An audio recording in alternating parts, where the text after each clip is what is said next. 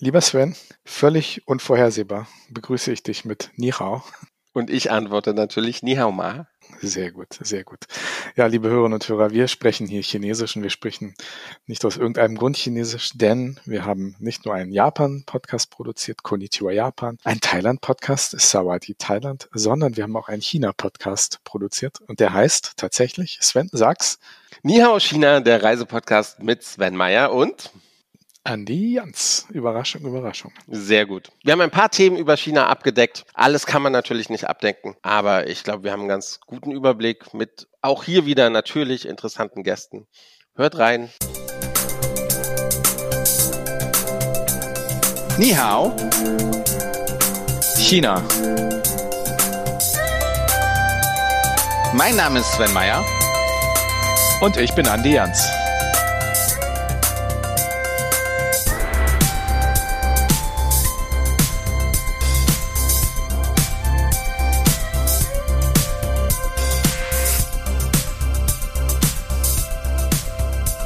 Sven, unser China-Podcast, Nihao China, mit Sven Meyer und Andi Jans, geht in die vierte Runde. Ja, ist sehr schön. Ich begrüße auch wieder alle Zuhörerinnen und Zuhörer. Freue mich sehr, dass ihr wieder dabei seid zu einer neuen Folge zu China. Und heute haben wir ein ganz interessantes Thema, oder? Dieses Thema lässt mich noch einmal erwähnen, dass ich zehn Jahre in China gelebt habe. Das haben nämlich sicher noch nicht alle mitbekommen. Oder ähm. vergessen oder, oder ne, das, das, kann, das kann gut sein. Ähm, aber schön, dass du es nochmal erwähnt hast. Aber ne, das, also wir wollen dieses Thema gar nicht so abtun, denn es ist tatsächlich so, ich bin ja der Meinung, dass in China unsere Zukunft schon lange Realität ist. Ne? Und deswegen wollen wir heute über das moderne China reden. Das war für mich sehr spannend, als ich vor knapp 20 Jahren dort ankam und in den Jahren darauf halt auch diesen Wandel mit, miterleben konnte und durfte ich erinnere mich noch an die erste Fahrt, meine, meine Ankunft in, in, damals in Xi'an in Zentralchina, diese große Stadt. Ich bin dann abgeholt worden auf dem Weg zu meinem neuen Job äh, in so einem kleinen Bus und wir sind dann auf die riesige, große, neue Autobahn gefahren, auf der damals wirklich kaum Autos waren. Aber die Autobahn war sowas von modern, wirklich ähm, auch, auch die Beschilderung war, alles war neu. Da habe ich schon gedacht, man, hier passiert gerade was. Ich weiß noch nicht was, aber hier passiert was. Ähm, innerhalb weniger Jahre war die Autobahn dann voll. Ne? Also es gab damals kaum private Autos. Das hat sich innerhalb weniger Jahre hat sich das geändert. Privatautos, ne? natürlich mittlerweile haben viele Chinesen Privatautos.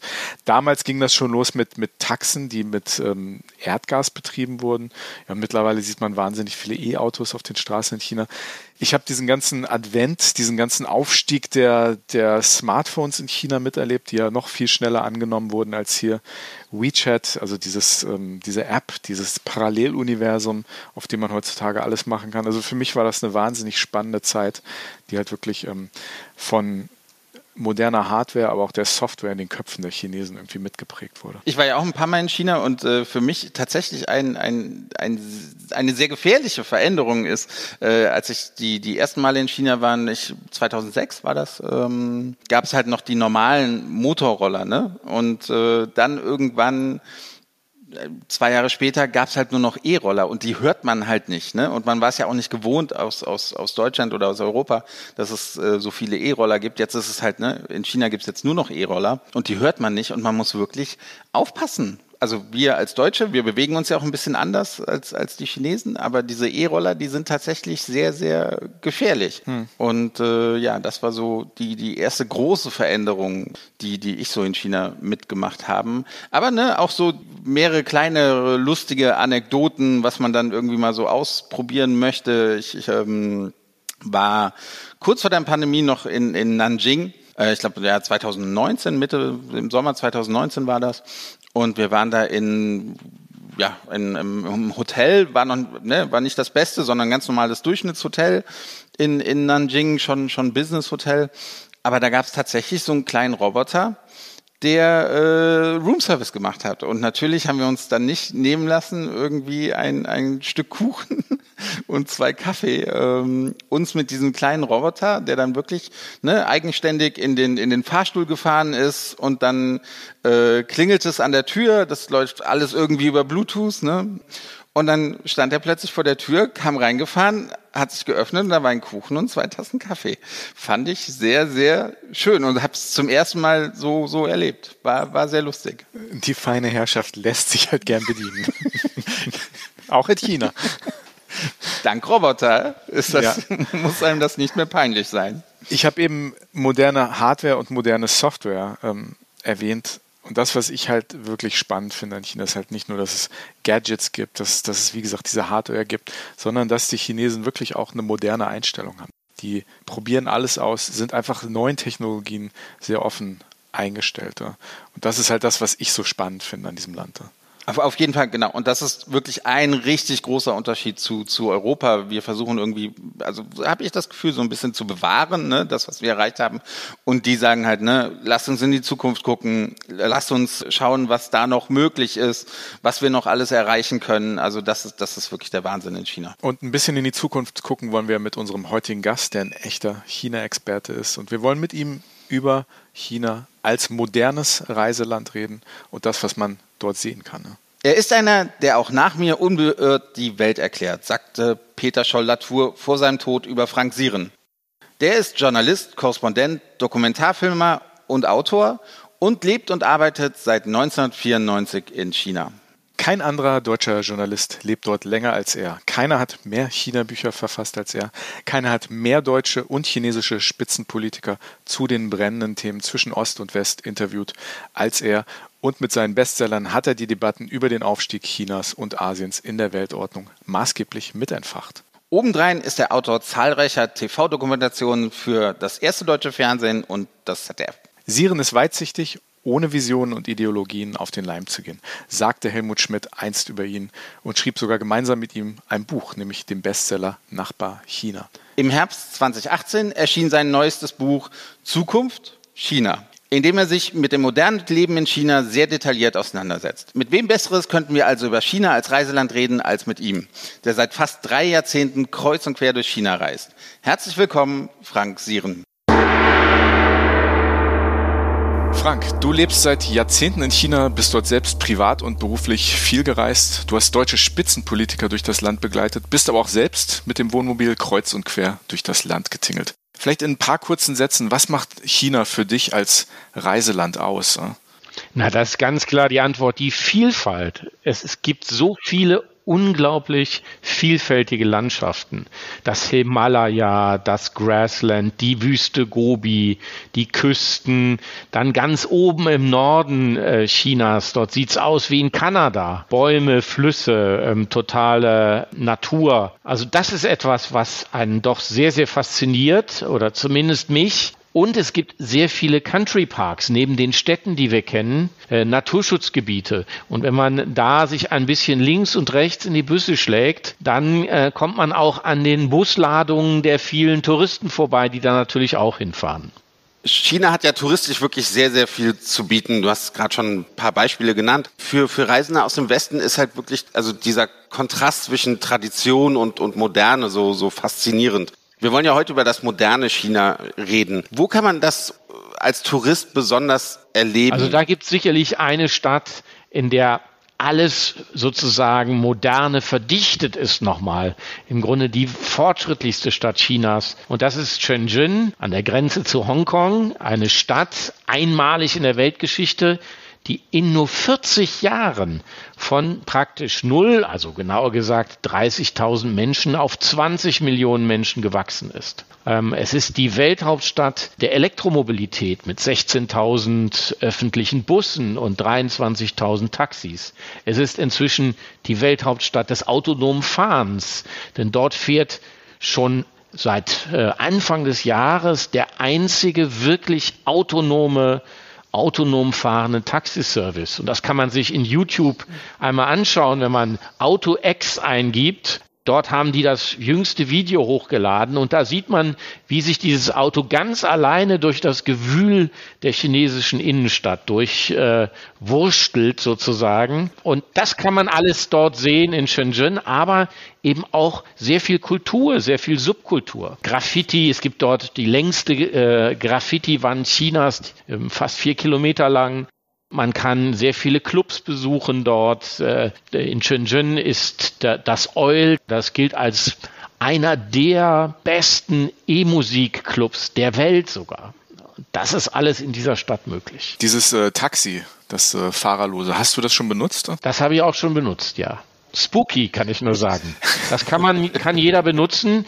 Äh, da, dadurch, dass es nicht so viele sind, kann es sein, dass man ein bisschen warten muss, aber da muss man eine App runterladen und dann kann man dieses Taxi rufen und dann einsteigen hinten und vorne dreht sich das Lenkrad wie von Geisterhand.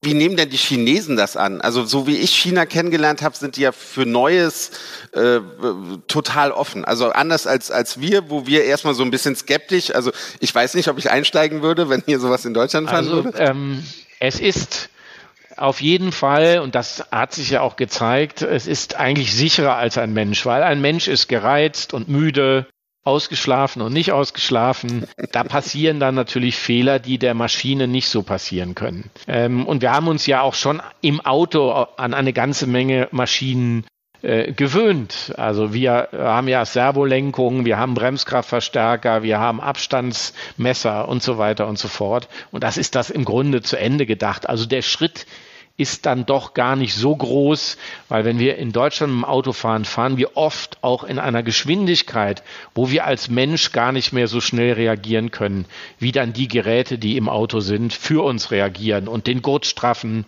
oder den Airbag aufblasen. Aber ähm, die Chinesen sind grundsätzlich viel offener gegenüber neuer Technologie. Sie sind offener, wenn es darum geht, Neues auszuprobieren. Und so ist es auch beim autonomen Fahren. Du hast eben schon die App erwähnt, mit der man dieses autonome Taxi buchen kann. Wir sprechen gleich noch ein bisschen über die Apps und, und sozusagen die Buchungsinfrastruktur in China. Es ist aber auch so, dass äh, in Shenzhen auch große, also viele große Tech-Unternehmen, bekannte chinesische Tech-Unternehmen ansässig sind. Wir kennen alle Alibaba, haben davon schon gehört, Huawei, eine, auch mittlerweile hier eine große Marke mit großer internationaler Strahlkraft. Wie sieht es dann aus, wenn man dort vor Ort ist? Huawei kommt ja aus Shenzhen, der Stadt, die du erwähnt hast. Was, was machen die und wo kann man die besuchen und wie? Also inwiefern ist das in touristische Infrastruktur eingebunden für Menschen, die dort ähm, zu Besuch sind? Na, also es gibt noch keinen äh, Disney-Park von Huawei, wo man sozusagen durchfahren kann und die ganzen neuen technisch, technischen Gadgets sich anschauen kann. Aber es gibt natürlich Flagship-Stores in der Stadt die zu den neuesten der Welt gehören und wo man eben ausprobieren kann, was es bedeutet, wenn alle Dinge miteinander, Internet of Things nennt man das in Englisch, miteinander verwoben sind, auch die Geräte, die einzelnen Geräte mit diesem neuen Betriebssystem von Huawei miteinander verschmelzen kann. Das heißt, äh, ähm, das hat nicht mal Apple so. Es gibt ein Betriebssystem für alle Geräte und ich kann aus den einzelnen Geräten, die ich besitze, ein Supergerät zusammenbauen, das sich auch sozusagen gegenseitig verstärkt und zu einem neuen Großgerät wird. Und damit kann ich natürlich inzwischen alles steuern, was es im Haus so gibt. Den Kühlschrank, den Fernseher, die Luft, die Temperatur. Und da gibt's äh, in der Innenstadt von Shenzhen Flagship Stores und da kann man sich das angucken und ausprobieren und auch sehen, dass die Chinesen in diesen Fragen schon viel weiter sind als wir in Deutschland was mich immer fasziniert, ist, dass die Chinesen halt selbst von ihrem eigenen Land auch noch begeistert sind. Und das nimmt einen ja auch mit, wenn man reist, wenn man solche, solche Einrichtungen dann auch besucht, ne? Ja, natürlich. Das ist halt eine, eine Aufbruchsstimmung. Ähm, China befindet sich eben derzeit, und das wird noch eine ganze Weile so dauern, in einer anderen Phase als die Vereinigten Staaten oder als Europa. Ich glaube, in Europa war diese Stimmung eher in den 20er, 30er Jahren in Berlin. Ähm, in, in, ähm, in Amerika waren es die 50er, 60er Jahre, wo so eine Aufbruchsstimmung auch herrschte. Die ist eben jetzt in China und die bedeutet, dass die Leute viel offener und viel aufgeschlossener sind was ja auch kein Wunder ist, wenn man äh, jedes Jahr sechs Prozent Wachstum einspielt und damit natürlich sehr viel mehr Spielraum ist, wie man im Fußball sagt, den Ball in den freien Raum zu schießen, Dinge auszuprobieren, Neues zu machen. Und das prägt eben diese Stimmung, ähm, trotz der vielen politischen Regeln, die es ja auch noch gibt und die auch durchaus nicht abnehmen, entsteht dieser Freiraum, dieser innovative Freiraum und den kann man besonders in Shenzhen im Süden Chinas, in der Greater Bay Area heißt sie, ähm, kann man, da kann man sich das genau angucken. Ähm, in einer Nachbarstadt von Shenzhen, da gibt es zum Beispiel ein Restaurant, wo nur noch Roboter kochen und Roboter servieren. Die, die, die kochen aber kein Fast Food, sondern alte traditionelle Gerichte und der Roboter muss die bis zu tausendmal kochen bevor äh, die Gerichte so sind, dass die Chinesen inzwischen dort Schlange stehen, weil die so gut schmecken und zwar auch immer gleich schmecken, weil nämlich der Koch nie Schnupfen hat und auch nie verliebt ist und deswegen zu viel salzt. Das ist ähm, Geschmackssache, ob man da reingehen will. Die Chinesen finden das gut. Die Gerichte werden dann von Robotern in diesen alten schwarzen äh, Töpfen serviert in diesen traditionellen Töpfen und äh, man sieht aber keinen einzigen Menschen. Aber das Essen schmeckt gut. Das sind so Entwicklungen, die man eben in Südchina ähm, beobachten kann. Ich muss ehrlich sagen, ich finde das auch spannend, aber ich möchte eigentlich meinen kleinen Chinesen äh, an der Ecke, mit dem ich mich auch unterhalten kann und der mir erzählt, dass er heute ganz neues Gemüse irgendwo gekauft hat, den möchte ich eigentlich auch nicht missen. Aber am Ende wird es wahrscheinlich beides nebeneinander geben. So wie es das kleine Restaurant in Deutschland auch nur gibt und auf der anderen Seite gibt es McDonalds und beide existieren eigentlich ganz gut nebeneinander. Sven, super spannend, was der Frank Sieren da erzählt. Du hast interessanterweise vorhin davon erzählt, wie du dich hast äh, bedienen lassen von Robotern im Hotel in Nanjing. Das ist aber nochmal eine ganz andere Nummer. Würdest du dich auch von Robotern bekochen lassen? Ja, natürlich dürfen die mich auch bekochen, ne? Also das ist ja selbstverständlich. Nein, natürlich finde ich ultra spannend. Einfach weil man sollte annehmen, dass es wirklich gleichbleibende Qualität ist, oder? Und warum sollte denn ein, ein Roboter nicht wissen, ne, 100 Gramm Paprika rein und zwei Minuten brutzeln lassen, dann kommen die Gewürze rein und so weiter, das Rindfleisch, das Hühnchen. Warum sollte das ein Roboter nicht, nicht, nicht können? Also ich würde es auf jeden Fall, ich fände das sogar richtig spannend. Doch, und dann kann man noch übers, übers Handy bestellen und sowas. Finde ich, fände ich, fände ich super. Doch, macht, würde mir viel Spaß machen kann ich mir sehr gut vorstellen, dass das in Zukunft auch für, für ausländische Touristen einfach so ein, so ein mega Highlight auf einer Reise wird, in dieses Restaurant zu gehen, ja, um ja. zu schauen, wie, wie, wie diese Roboter in einer offenen Küche ja, uns Essen machen. Ja, ja, also unvorstellbar bei uns, ne? Ähm, aber ich, ich finde es durchaus spannend, doch, auf jeden Fall. Ich finde ja schon die Automaten in Amsterdam so spannend. sich das Essen ziehen kann. Also natürlich lasse ich, lass ich mich auch von Robotern bedienen. Die Pommesautomaten. ja, genau. Ja, die haben die Chinesen übersprungen. genau, genau. Aber lass mal über Shenzhen reden. Eine Stadt, wo ich leider nur einmal war für, für drei Tage. Natürlich habe ich es als, als sehr offene Stadt kennengelernt. Ist eine Riesenstadt, ne? Also das, das muss man schon mal, schon mal sagen. Also man merkt sofort, da geht was. Ich habe ja auch ein paar Bekannte in China und das ist wirklich so, Viele von denen sind nach Shenzhen gegangen, also auch die junge Generation, äh, weil sie da wissen, da finden sie gute, eine sehr, sehr gute Infrastruktur ne? und auch irgendwie so das, das Feeling, was sie, was sie brauchen, um, um Unternehmen neu zu gründen. Du, du kennst Shenzhen ja ein bisschen besser. Äh, was bleibt dir von dieser Stadt? Was sind da deine Gedanken? Ich habe Shenzhen schon ziemlich häufig erlebt. Ich war vor knapp 20 Jahren das allererste Mal da. Da war das auch schon eine sehr große Stadt. Ich habe da zwei Wochen verbringen dürfen am Stück. War ultra spannend, war wirklich damals schon sehr modern. Das erste, was mich damals wirklich beeindruckt hat und auch, das ist glaube ich auch einer der Gründe, warum Shenzhen so offen ist und auch so, so technologiefreundlich und, und einfach weltoffen auch ist, ist, dass die Menschen, die dort leben, einfach aus ganz China kommen. Shenzhen, wie Frank das eben schon erzählt hat, gab es ja bis vor 40 Jahren in dieser Ordnung überhaupt nicht. Das war wirklich ein ganz kleiner Fischerort an der Küste. Und die Menschen, die sozusagen dorthin gegangen sind, in diese Freihandels-, in diese, in diese Wirtschaftszone, kamen aus ganz China und das ist auch wirklich diese Stadt ein chinesischer Mikrokosmos. Es gibt jetzt mittlerweile natürlich Menschen, die dort auch geboren wurden, die dort aufgewachsen sind. Aber es gibt nur ganz wenige, in Anführungsstrichen, Ureinwohner. Und dadurch, dass die Menschen halt dorthin gegangen sind, um Geschäfte zu machen, vor allem auch privatwirtschaftliche Geschäfte, und darum ging es ja in Shenzhen primär, und auch neue Dinge zu tun, technologisch neue Dinge auf die Beine zu stellen, ist das natürlich so eine offene Stadt geworden, in der dieser Spirit halt wirklich an jeder Ecke sichtbar ist. Das ist heute eine hochmoderne Stadt, 20 Millionen Einwohner. Es ist super spannend, dort nicht nur sich von Robotern kochen zu, bekochen zu lassen, sondern generell, man kann dort wirklich alles zu essen bekommen, aus ganz China, aus der ganzen Welt, weil du halt wirklich einfach dort diesen chinesischen Mikrokosmos, diesen chinesischen Schmelztiegel auch hast. Und das macht es wahnsinnig spannend. Und natürlich ist man von dort nicht weit von Hongkong entfernt. Man kann im Endeffekt mit der U-Bahn von Shenzhen rüber nach Hongkong fahren. Und auch das macht irgendwie einen ganz besonderen Reiz dieser Stadt aus. Also ich bin immer wieder begeistert gewesen von Shenzhen. Und bis vor kurzem gab es ja auch die Direktflüge von Frankfurt nach Shenzhen. Genau, genau. Und Shenzhen wird ja auch Silicon Valley von China genannt. Also da ist wirklich viel ja, Unternehmergeist und wirklich äh, viele, viele neue Ideen, die wahrscheinlich auch ne, in Zukunft Europa ein bisschen prägen würden mit, mit diesen Ideen. Ich finde, wir sollten noch ein bisschen mit Frank darüber reden, wie die Chinesen reisen, ja, und vor allem auch, wie man bucht und wie das Reisen überhaupt vor Ort funktioniert. Kommen wir mal zum, zum Thema Reisen. Wir hatten gerade schon Apps mal erwähnt. Wie, wie reist der, der Chinese heute durch sein, durch sein eigenes Land? Es wird alles organisiert über das Smartphone, oder? Es wird alles organisiert über das Smartphone.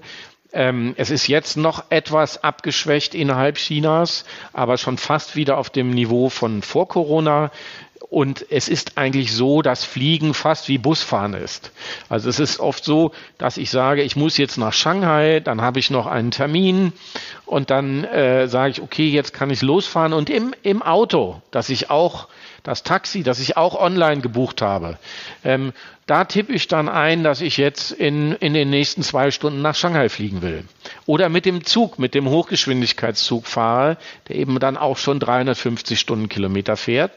Und das geht dann noch. Äh, das kann ich dann online einbuchen. Wenn ich am Schalter ankomme, dann ist das alles schon klar. Oder wenn ich gar kein Gepäck habe, das ist auch oft so, dann kann ich im Grunde nach der Buchung, nach der Buchung im Smartphone einfach durchlaufen zum Gate und dann in das Flugzeug steigen. Und das ist in, in der Regel schon überall möglich in China. Und äh, man muss sich im Grunde nur noch entscheiden, ob man lieber, lieber mit dem Hochgeschwindigkeitszug fährt 350 äh, Stundenkilometer oder ob man lieber mit dem Flugzeug fliegt, 8 bis 900 Stundenkilometer, dann aber ein bisschen äh, mehr vom Wetter abhängig ist, von äh, Gewittern oder anderen Unwettern. Ähm, das ist im Grunde eine Entscheidung, die man dann selbst treffen muss. Ähm, sehr lange muss man die wahrscheinlich nicht mehr treffen, weil die Chinesen denken schon einen Schritt weiter und äh, planen schon den Transrapid 2.0, der heißt dann Hyperloop und das ist eine Magnetschwebebahn in einer Röhre, da wird die Luft rausgesaugt, das ist ein Vakuum und dann kann dieser Zug 850, 900, 1000 auch 1200 Stundenkilometer fahren. Da ist eigentlich äh, physikalisch keine große Grenze gesetzt. Und das bedeutet dann, dass man mit dem Zug vielleicht dann schon in 10, 12, 15 Jahren von Peking ganz in den Süden nach Shenzhen in dreieinhalb Stunden fahren kann durch eine Plexiglasröhre irgendwie mit 900 Stundenkilometern. Wir haben eben schon über das Buchen der Transportmittel geredet. Wie ist das denn, wenn man ankommt? Also wenn man an irgendeinem Ort, an einer Sehenswürdigkeit ankommt und, und wie bucht man dann, wenn man irgendwas buchen muss? Eine Eintrittskarte? Ist das auch alles mittlerweile per App, auch per Smartphone? Das kann man eigentlich alles inzwischen online machen. Also man kann im Grunde auf der Fahrt äh, zu dem Sightseeing-Punkt kann man ähm, sich schon ein Ticket buchen. Das ist manchmal noch nicht in Englisch. Da ist man manchmal so ein bisschen aufgeschmissen, aber dann findet man auf jeden Fall irgendeinen bereitwilligen Mitmenschen, den man einfach fragen kann, der einem das schnell eintippt.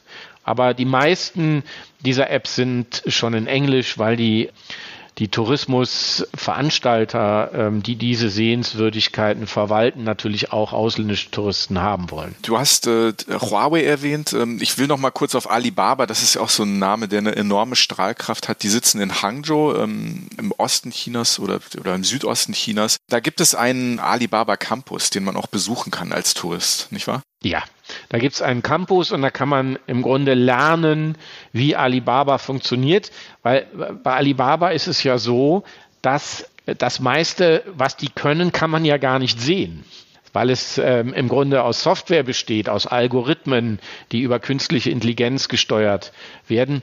Und auf diesem Campus wird einem das eben erklärt und man versteht vielleicht sogar zum ersten Mal, was da für komplexe Systeme dahinter stehen, wenn ich also abends mich entschließe, auf dem Sofa sitzend ähm, ein neues Fahrrad zu kaufen und das Fahrrad dann am nächsten Vormittag vor meiner Tür steht.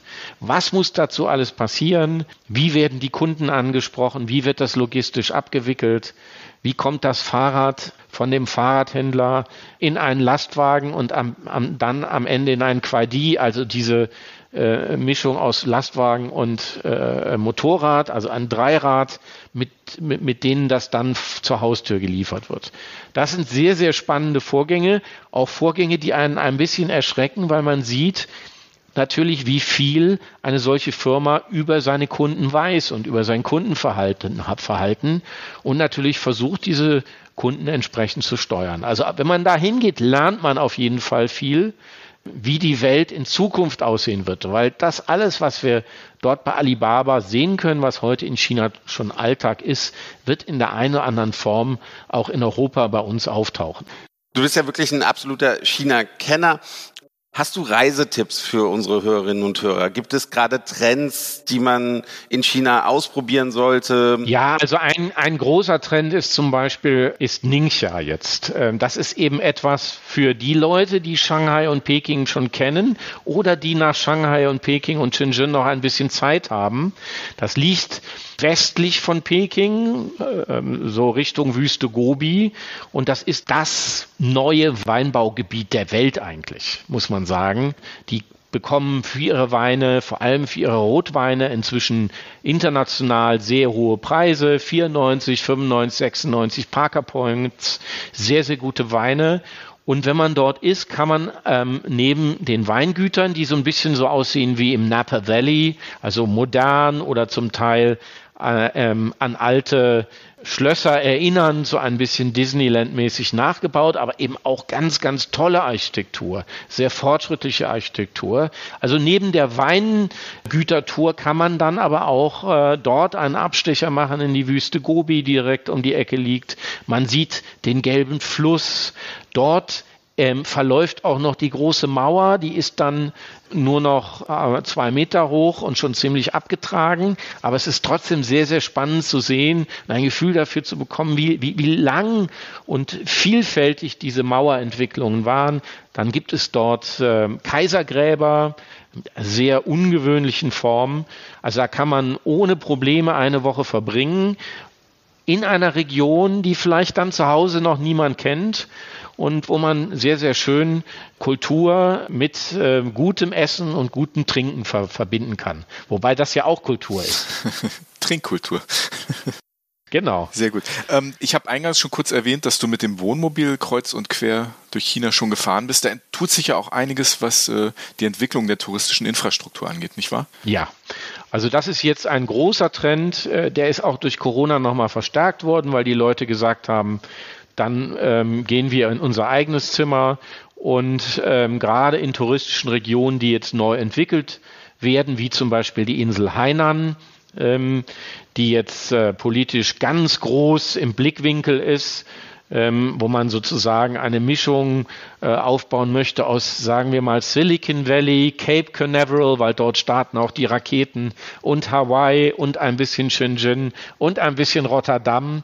Das möchte man alles zusammenpacken und dort wird so, so derzeit sogar ein Ring an Wohnmobilstellplätzen aufgebaut ähm, wo man dann sein Wohnmobil mieten kann und auch selber von Platz zu Platz fährt. Zum Teil wunderschöne Plätze sind das direkt am Meer, äh, wo man dann in dieser tropischen Landschaft auch sehr schön Urlaub machen kann. Also das ist auch so was Neues, was vielleicht in Europa, in Deutschland noch nicht so bekannt ist. Und ansonsten kann man, und das ist eben auch ganz schön, innerhalb Chinas mit dem Wohnmobil sich noch sehr frei bewegen. Man wird eigentlich überall noch offen empfangen, weil es noch nicht so viele Wohnmobile gibt. Man kann auch fast überall parken. Und ähm, das habe ich doch als sehr, sehr großen Vorteil empfunden. Ich bin vor einigen Jahren mal mit dem Wohnmobil durch den Schwarzwald gefahren. Das war dann am Ende auch schön, aber es war nicht so mein Ding, muss ich schon sagen. Weil es war doch alles sehr reguliert und sehr geregelt und da kam man nicht rein und in den Campingplatz kommt man nur bis so und so viel Uhr und darf erst ab so und so viel Uhr fahren und man muss freitags schon wissen, wie viele Brötchen man am Sonntag essen möchte. Wohnmobilurlaub in China, Spitzenweine in der Wüste Gobi und kochende Roboter. Ich glaube, du hast uns allen sehr viel Lust gemacht, mehr über das moderne China als Reiseland zu lernen. Sein neuestes Buch heißt Shenzhen, Zukunft Made in China, ist im Penguin Verlag erschienen, überall da erhältlich, wo es gute Bücher gibt. Wir bedanken uns recht herzlich bei Frank Sieren. Vielen lieben Dank, Frank. Danke, Frank. Übrigens auch als Audiobuch von mir selber unter großen Mühen eingesprochen. Super. Sehr gespannt. Sehr gut. Dankeschön. Danke dir. Vielen Dank. Tschüss. Sven, ich habe immer Lust, nach China zu reisen. Ich habe aber jetzt noch mehr Lust, als ich sonst habe, weil das einfach so ein spannendes Thema ist, dieses moderne China. Wir wollen das Thema Tradition und Geschichte vielleicht gar nicht so unter den Teppich kehren. Das, was ja China ausmacht, ist das, das Moderne, was Frank so lebendig gerade beschrieben hat, wirklich mit der Tradition der Geschichte der 5000-jährigen Zivilisation so fantastisch koexistiert und, und beides immer nebeneinander sichtbar ist und, und auch gelebt wird. Ja, das ist ja das Wahnsinnige an, an China. Ne? Also da ist wirklich die gesamte Gesellschaft nimmt daran teil. Ne? Es ist ja nicht nur wie bei uns, habe ich manchmal das Gefühl, ähm, die jüngere Gesellschaft ne, nutzt das Smartphone, nutzt Tablets und so weiter und so fort. Ähm, die Älteren wollen sich gar nicht mehr so mit diesem Thema befassen. Ähm, das ist halt in China irgendwie ganz anders. Das ist wirklich generationsübergreifend weiß man, dass man halt äh, über das Smartphone die Reisen buchen kann und so weiter und so fort. Also das, das finde ich immer wieder faszinierend und ich bin echt mal gespannt. Ich war ja jetzt dann wirklich zweieinhalb Jahre, drei Jahre vielleicht nicht mehr in China. Wer weiß, wann es wieder möglich ist. Und da, ich, ich das wird bestimmt ein Quantensprung, der da, der da äh, vonstatten gegangen ist, wenn man mal wieder in, in China dann ist. Absolut. Und ich glaube, das Fazit unserer heutigen Folge muss eigentlich sein, dass man dieses moderne China und diese Offenheit und auch diese Technologiefreundlichkeit, dass man die wirklich überall sehen kann. Vielleicht zum Schluss eine kleine Anekdote von mir, als ich das letzte Mal in China war, und das ist jetzt auch schon sage und schreibe fast zwei Jahre her, saß ein älterer Mann am Straßenrand, ein Schuhputzer, und hat gegen Geld Schuhe geputzt. Was ich wirklich spannend fand, das hat mich nicht losgelassen, da muss ich oft dran denken, ist, dass er in einem Eimer einen Besenstiel stehen hatte, an dem oben ein ausgedruckter QR-Code hing. Der hat überhaupt kein Bargeld mehr genommen für seinen Service, sondern hat sich per QR-Code bezahlen lassen. Der Mann war bestimmt 70. Ja. Hat Leuten die Schuhe geputzt auf so einem Schemel am Straßenrand, aber hat nur bargeldlose Bezahlungen akzeptiert. Und das ist für mich echt sinnbildlich für das moderne China, dass auch wirklich jeder, der Teil der Gesellschaft ist, diese Dinge umarmt und mitmacht. Ähm, natürlich kann man darüber diskutieren, was das bedeutet für die Gesellschaft. Aber grundsätzlich ist das eine Offenheit und auch ein Blick in die Zukunft und wie offen damit umgegangen wird. Ähm wie, wie normal es einfach in den Alltag integriert ist. Ne? Die, denken, die, die sagen ja. nicht mehr, oh toll, ich kann mit Handy bezahlen oder für die. Das ist vollkommen normal für die geworden. Und ja, selbst ja. wohl beim Schuhputzen. Und mit diesem Bild wollen wir uns für heute, für diese Folge von euch verabschieden.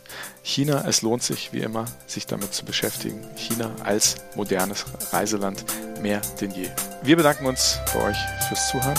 Vielen lieben Dank auch von meiner Seite und ja, wir freuen uns auch schon auf die nächste Folge. Seid gespannt. Seid ihr.